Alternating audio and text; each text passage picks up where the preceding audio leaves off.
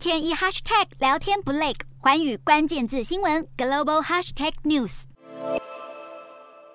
近年来，印尼发生过许多次数据泄露的事件，像是去年九月在新冠筛检应用程式上，总统佐科威的疫苗记录就被放到了社交媒体上广泛的分享，而当地政府如今正在调查印尼电信公司以及国营电力公司是否有涉嫌泄露个人用户数据。好，印尼的通讯部发声明表示，已经召集了两家代表，并且发送了有关数据保护的建议。不过，印尼电信公司已经否认，表示并没有泄露客户的数据，而国营电力公司则是还没有对于这一项涉嫌违规进行任何的回应。